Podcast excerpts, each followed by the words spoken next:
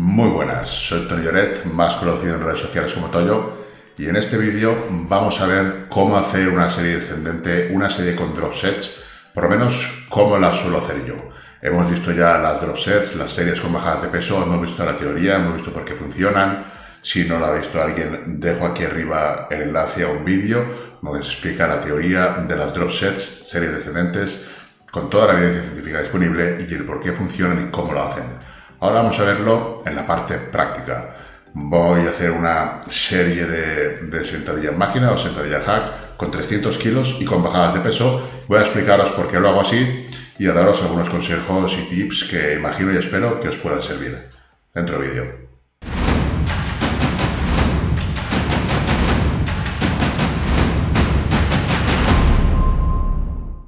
Bien, el ejemplo lo vamos a hacer, como digo, sobre una serie en, en Haka o sentadilla con máquina y se podría hacer sobre cualquier otro tipo de máquina o cualquier otro ejercicio. Para las bajadas de peso siempre recomiendo ejercicios que tengan una buena estabilidad, que se puedan usar cargas bastante decentes, pero que te permitan una buena estabilidad y no centrarse demasiado en la técnica, ¿no? que técnicamente sean sencillos.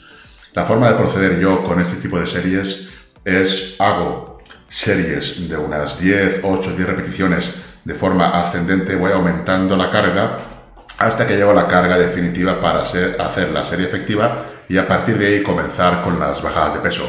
En este caso, en el caso de la sentadilla en hack, siempre hago series de 10, voy subiendo 80, luego 120, luego 160, luego 200 y esta, que era la serie de 200, las llevo todas a 10 y luego ya viene la serie efectiva con 300 kilos en mi caso.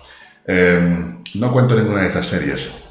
Son series de aproximación, así que no, para mí no tienen importancia, no tienen relevancia, no las cuento. Realmente no es un trabajo efectivo, o sea que no debería de contarlas. Tal y como hemos visto en el, el vídeo de las repeticiones efectivas, en este tipo de series en el que el RIR es más de 4, no hay repeticiones efectivas, por tanto tampoco son series efectivas que deba contabilizar en el volumen de entrenamiento. Por tanto, no lo apuntaría en mi plantilla de entrenamiento y no las tendría en cuenta. Si quieres ver el vídeo donde hablo sobre las repeticiones efectivas, te lo dejo aquí arriba. Vamos a ver pues la serie efectiva ya con 300 kilos. Independientemente del peso, lo que busco en la serie efectiva es llegar siempre lo más cerca del fallo, pero con una técnica que me resulte bastante correcta, segura, que es sobre todo lo que busco, seguridad, y tratar de que todas las repeticiones pues sean buenas. Normalmente en las bajadas de peso, cuando son cargas muy elevadas, yo suelo pautar un RIR 2 en la primera bajada, un RIR 1 en la segunda y luego las demás ya un RIR 0. El fallo nunca, pero sí un RIR 1, 0. El RIR entre 1 y 0. El RIR es muy variable porque puede que tú no seas capaz de sacar una repetición más, pero si descansas un par de segundos, sí que podrías sacarla. Esto es lo que suelo hacer en este tipo de series. Cuando veo que no puedo sacar más repeticiones, a lo mejor descanso un par de segundos y saco alguna repetición más. Entonces lo que puede parecer un RIR 1, realmente ya es un RIR 0 porque yo si no hubiera hecho esa pequeña pausa no hubiera podido sacar esa última repetición. Busco acercarme lo máximo posible al fallo pero sin fallar y para eso suelo hacer esa técnica de parar un segundo para recuperar un poco más, coger algo de oxígeno, algo de aire y continuar con la serie. Esta sería la serie efectiva y a partir de aquí pues vendrían las descendentes. Como digo, aquí eh, intento sacar todas las repeticiones que pueda, pero siempre con la mejor técnica posible. Y por supuesto elegir ejercicios que te den seguridad, independientemente de la carga, elegir ejercicios que nos den seguridad. Aquí, por ejemplo, mm, bueno, esta máquina da bastante seguridad, no me tengo que preocupar por aspectos técnicos, es lo que busco. Una máquina que me dé estabilidad. En este caso he hecho 12 repeticiones y ahora quitaría un 30% de la carga para la siguiente serie.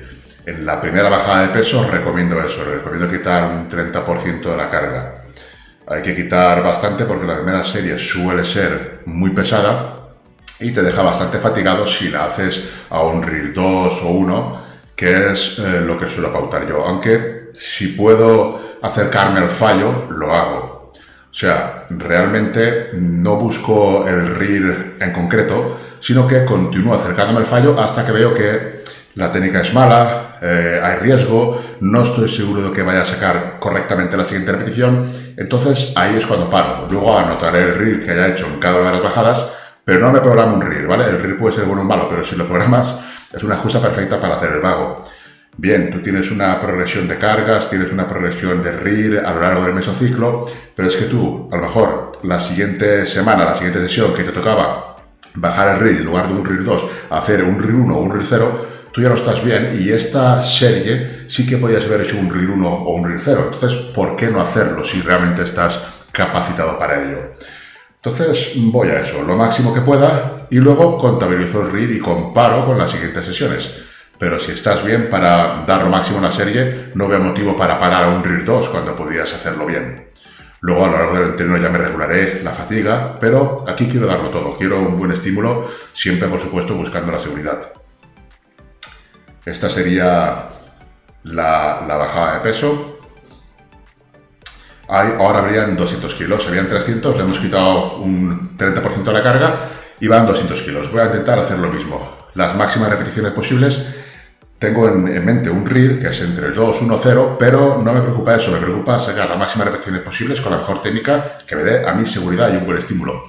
Eso es lo que busco con la técnica. Aquí he hecho una pequeña pausa porque de continuar seguramente no hubiera podido sacar esas repeticiones. Hago una pausa, oxígeno y puedo sacar esas dos repeticiones. Por lo tanto, aunque aparentemente sea un RIR 1, pues seguramente sea un RIR 0 porque de no haber hecho esa pausa no hubiera podido sacar esas repeticiones. Ahora volvemos a bajar carga pasamos de 200 kilos a 150. Aquí ya se le baja un 25% de la carga. Da la casualidad de que los discos eh, van así, entonces bajamos un 25%. Si los discos fueran de 15, pues quitaríamos 15 kilos, cada uno más o menos a su nivel, ¿no? En mi caso serían 50 kilos menos, 25 de cada lado. Y aquí lo mismo. Esta es la segunda serie, la segunda bajada, la tercera total. Y lo mismo, vamos a darlo todo. O sea, lo más cerca del fallo posible. Intento en las series con bajadas de peso, y así lo explico en mis rutinas, las rutinas tenéis abajo el enlace, más que una rutina es un, vamos, está súper completo porque explico absolutamente todo a la hora de hacer este tipo de series, los descansos, micropausas, etc. Pero bueno, lo que quiero ahora es bajar un poco más de peso y cuando menos peso hay, más tengo que intentar acercarme al fallo, siempre eh, guardando la seguridad. En esos casos, en esta máquina no voy a ir al fallo nunca, pero a estar muy muy cerca, seguramente en RIR 0. Para mí todas estas series fueron a un RIR 1, RIR 0. Por cierto, comentarte que todo el tema de las bajadas de peso, tengo una rutina en toyenteros.com que es específica, que se usan bastantes bajadas de peso y ahí explico absolutamente todo, cómo usarlas, cómo medirlas, cómo progresar con las bajadas de peso, Aquí tengo el pack de las tres rutinas, una es con bajadas de peso o de volumen, que realmente no es una, son como siete variaciones dependiendo de lo que tú quieras mejorar, pues trabajas de una manera u otra. Puede ser una rutina de definición o de volumen, pero con menos volumen de entrenamiento, de 4 a 6 días, ya eliges y te explico cómo. Y luego una rutina de, con bandas elásticas con más de ejercicios en vídeo, igual que el resto, que todas están en vídeo, por si nos encerraran, esperemos que no, pues poder trabajar en casa con solo unas bandas elásticas, todo el cuerpo perfectamente. Esta sería la rutina de 5 o 6 días, que no es una, hay como 7 variaciones, depende de lo que tú quieras trabajar, descargas el Excel con la configuración que tú quieras, aquí explico todo, y ya trabajas pues los grupos musculares que tú prefieras. Aquí explicaría cómo trabajarla dependiendo de, los grupos. Todos los ejemplos, ejercicios vienen bien explicados con todo lujo de detalles y también estarían los vídeos todos los ejercicios pues con su vídeo correspondiente para ver cómo se tiene que realizar. En este caso es un cool. Y bueno, aparte de esto, pues tenemos también soporte de dudas, tanto por dentro de lo que sería la aplicación, como desde el grupo de Telegram. Puedes consultar cualquier duda sin problemas y te la voy a resolver. Es un soporte pues bastante completo. Bueno, continuamos con el vídeo. Esta es la última serie, aquí habrían 120 kilos. La carga es lo de menos, cada uno trabaja con su nivel. Yo mm, trabajo con este nivel, ahora explicaré por qué me interesa hacer este tipo de, series y a lo mejor para un novato no sería interesante, ¿vale? Son pequeños detalles. Como veis, uso las bandas de oclusión. Aquí lo que busco es minimizar la carga externa, ¿vale? Las, las bandas de oclusión lo que hacen es generar más estrés metabólico, más dificultad en la contracción, eso hace que se recluten más unidades motoras de alto umbral y por lo tanto se activen más fibras. Eh, en cuanto a fuerza, no hay apenas bajada de rendimiento, pero sí se nota, ¿vale? No es exactamente lo mismo, estás más limitado. Lo que hago, como digo, es limitar la carga externa en favor de una carga interna. A mí, como culturista, lo que me importa realmente no son los kilos que maneje, sino la tensión que soporten las fibras. Con este sistema, pues consigo algo más de tensión.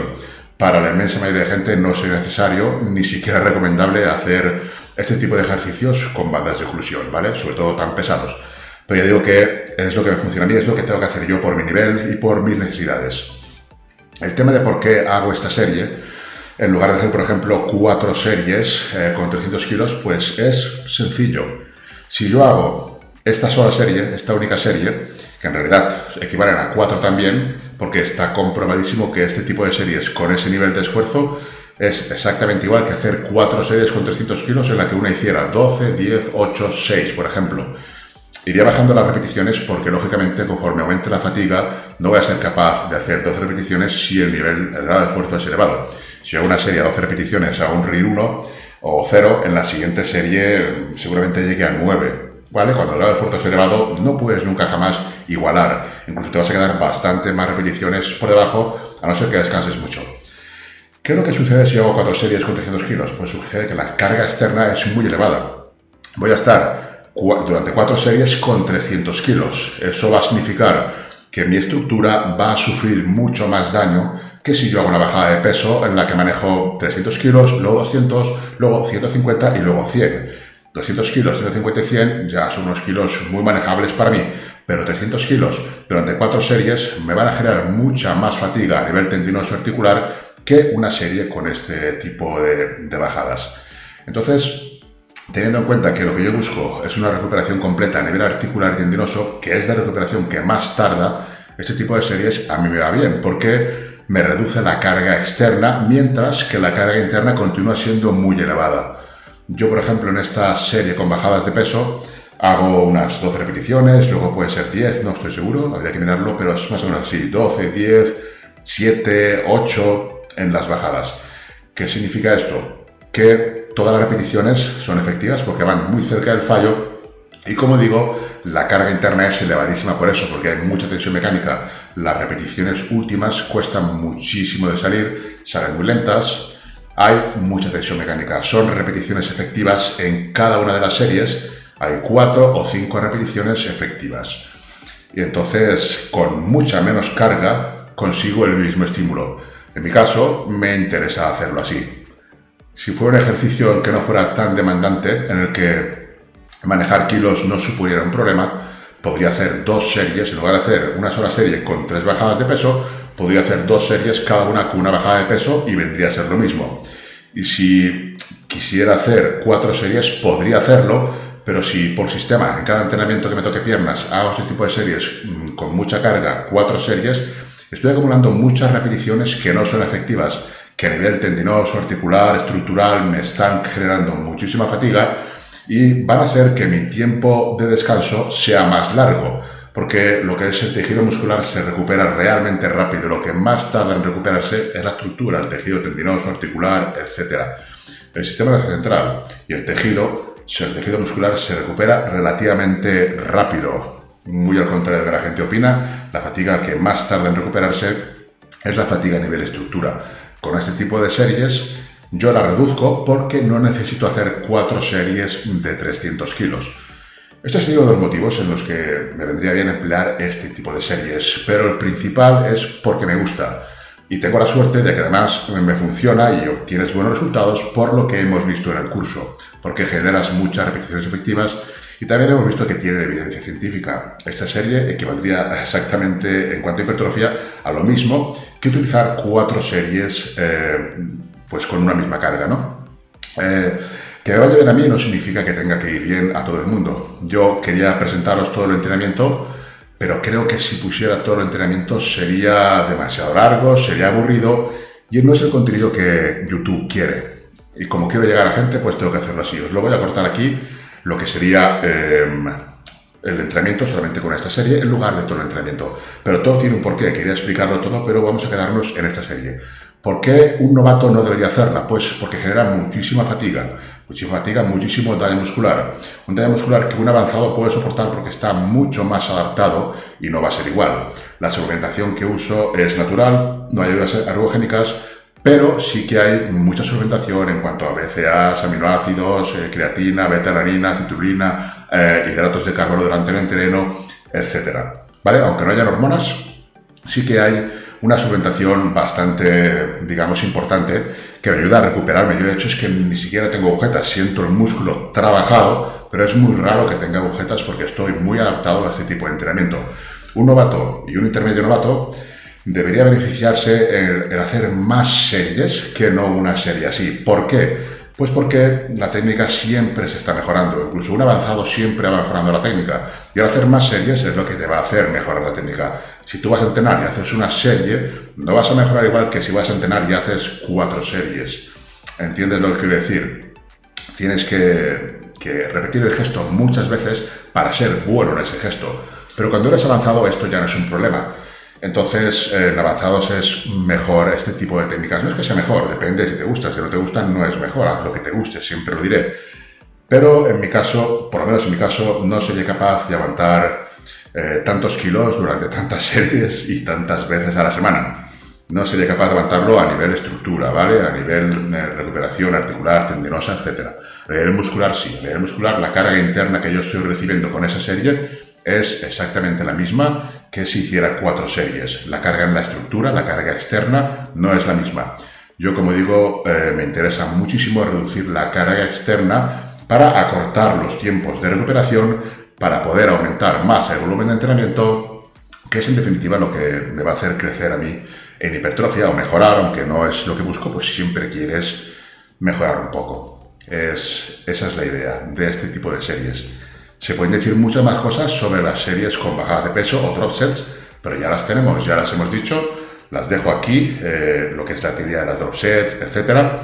Si quieres saber más, puedes darle un vistazo y me he dejado muchísimas cosas, pero creo que lo que he aportado es interesante. Espero que cojáis alguna idea y si tenéis dudas o lo que sea en comentarios, si os gusta este, este tipo de vídeos comentando ejercicios y por qué lo hago, pues eh, por en los comentarios y si es lo que queréis, haré más.